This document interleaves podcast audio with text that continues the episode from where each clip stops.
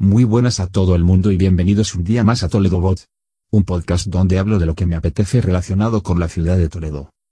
Hoy episodio número 9 dedicado a curiosidades y anécdotas relacionadas con uno de los puentes de la ciudad, concretamente, el puente de San Martín. Espero que os guste.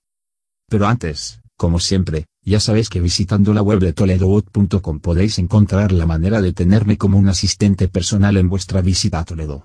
Os proporcionaré información útil, planes, consejos y respuestas a vuestras dudas de una manera muy sencilla en vuestro móvil. Además, en la web toledobot.com podéis encontrar la manera de contactar conmigo y enlaces y recursos que os facilitarán la estancia en Toledo.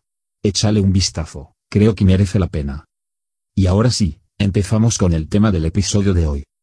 Dice una copla popular que, tres cosas tiene Toledo, que no las tiene Madrid, la catedral, el alcázar y el puente de San Martín. Pues así es, el puente de San Martín es uno de los monumentos más importantes de Toledo y su visita es obligada. El puente de San Martín es un puente medieval sobre el río Tajo situado en la zona oeste de la ciudad, muy cerca del barrio judío. Es la puerta de entrada a la ciudad desde los montes de Toledo. Fue construido originalmente en el siglo XIII, tomando el nombre de la parroquia a cuya jurisdicción pertenecía, San Martín. Fue restaurado por el arzobispo Pedro Tenorio, hacia 1390 que hizo construir el gran arco central y los dos torreones almenados de los extremos. Basada en esta restauración existe una leyenda toledana muy famosa que os contaré en un próximo episodio del podcast. También, durante el reinado de Carlos II de España el puente se reformó y se ensancharon sus excesos, y un siglo más tarde se pavimentó. De ambas reformas queda una inscripción en el muro interior del torreón de entrada, con el escudo imperial flanqueado por los dos reyes sedentes. ¿Sabes el origen de estos dos reyes sedentes, que verás por todas partes en la ciudad? Os dejo en las notas el enlace al episodio número 3 del podcast donde os lo cuento. Pero hoy no voy a hablaros más sobre el puente, sino sobre algunos desgraciados sucesos que tuvieron lugar en él, hace muchos años el primero, y no tantos el segundo.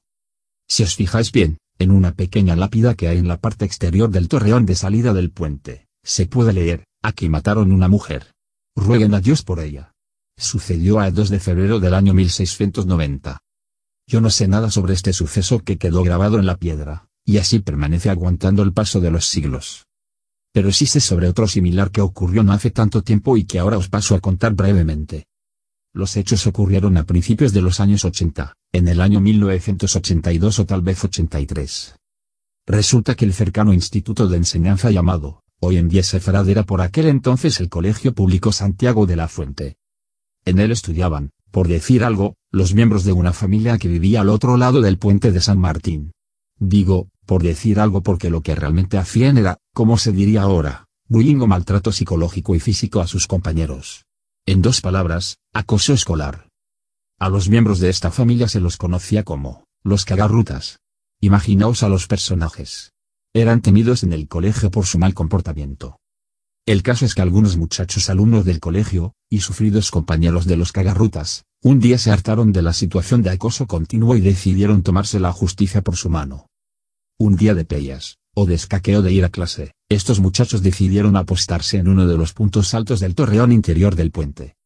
Desde ahí, armados con piedras de diferentes tamaños, el plan era tirárselas a los cagarrutas a su paso por el puente, cuando volvieran a su casa después de las clases.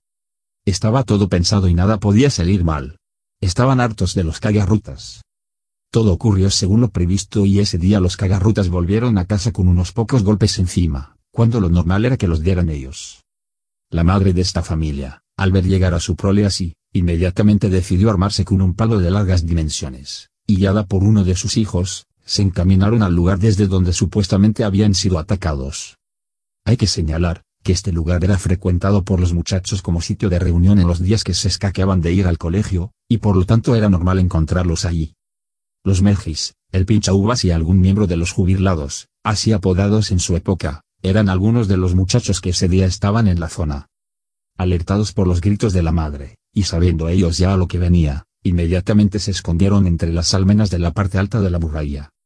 En aquel entonces, no había ley del menor ni falta que la hacía la madre de los cagarrutas, que con el palo en la mano, estaba decidida a vengar a sus hijos mediante el método familiar.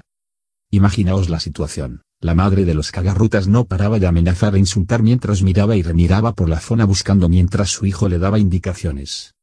Después de un rato buscando, la madre con el palo y su hijo descalabrado, no consiguieron encontrar a los muchachos, y finalmente se fueron de la zona resignados.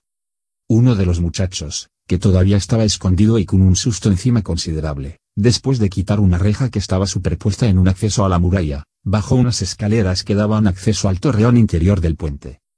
La mala buena suerte, según se mire, quiso que al pisar algo extraño el muchacho se resbalara y fuese a parar con su cuerpo al fondo del torreón. Ya abajo, y después de reponerse de la caída, comprobó que ahí olía muy mal.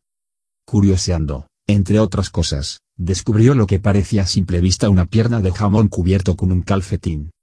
La cosa quedó así ese día. La caída, el olor y la imagen de la madre de los cagarrutas con el palo había sido suficiente. Pasados unos días, el lugar seguía siendo punto de reunión para los muchachos y bajar al torreón a ver qué había allí se había convertido en una nueva distracción, a pesar del mal olor que había. De tal manera que otro día, uno de ellos desde abajo, llamó al resto de los muchachos que bajaron, y descubrieron que eso que estaba cubierto por un calcetín no se trataba de ningún jamón como pensaron en un primer momento. Nada más lejos de la realidad. A todo esto, ahí olía fatal y el ambiente era irrespirable. Es frecuente que en el entorno de la ribera del río huela mal debido a la vergonzosa situación de contaminación del río Tajo, pero claro, nada comparable con la situación dentro del torreón del puente. Efectivamente, como ya estaréis imaginando, realmente lo que ahí abajo había era un cadáver semienterrado en avanzado estado de descomposición, y ellos lo acababan de descubrir. También descubrieron, que lo que había provocado el resbalón de su amigo hacía unos días era el dedo de una mano de una persona. Los muchachos salieron corriendo de ahí con un susto en el cuerpo que todavía no han olvidado. Uno de ellos corrió hasta su casa y avisó a su madre, que finalmente llamó a la policía. De esta manera, apareció el cadáver de una chica, que llevaba unos meses desaparecida. Esta era la historia de la otra mujer muerta en el puente de San Martín que os quería contar hoy. Posteriormente, y también gracias a una pista fundamental encontrada por los muchachos, se supo que fue asesinada por su novio el cual había quedado con ella en el cercano bar llamado el Scorpions. Este bar todavía existe, y es donde se van a tomar algo los invitados que no quieren ir a la misa, de las bodas que se celebran en la cercana parroquia de San Juan de los Reyes. La pista fundamental fue el encuentro en el torreón de un llavero con el nombre del asesino, un tal Alfredo. En aquella época, la zona donde apareció la chica, no era muy recomendable por el número de jeringuillas que había por ahí tiradas. Era un lugar frecuentado por las tardes y noches por drogaditos, como al parecer eran la chica y su novio. Hoy en día, la zona es un lugar reacondicionado, aunque no todo lo bien cuidado que debiera, y muy recomendable para visitarlo por las privilegiadas vistas que tiene sobre el puente de San Martín, y sino que se lo digan a los cagarrutas. Os dejo las notas del episodio de hoy cómo ir hasta ese punto. Es un sitio poco frecuentado por turistas. No hay tiendas cercanas y pocos guías oficiales os llevarán ahí salvo que lo conozcan y tengan tiempo libre. En este caso, al contrario que como en el de 1690, no hay placa ni grabado en piedra que recuerde a esta otra mujer asesinada en este puente, pero sirva este episodio del podcast como modesto homenaje a ella, y recuerdo para esos muchachos que descubrieron el cadáver y permitieron esclarecer este crimen, a principio de los años 80. Bueno, pues esto ha sido todo lo que os quería contar hoy relacionado con el puente de San Martín. El puente de San Martín y su entorno, es una zona de la ciudad que sin duda os recomiendo visitar. Desde 1921 el puente está declarado como monumento nacional y en la actualidad cuenta con el estatus de bien de interés cultural.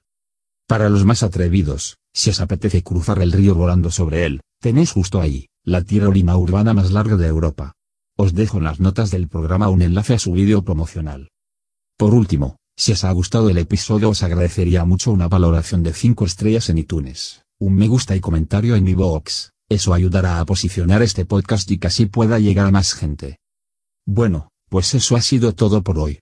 Me despido hasta el próximo episodio del podcast, y mientras llega podéis contactar conmigo en la web toledobot.com.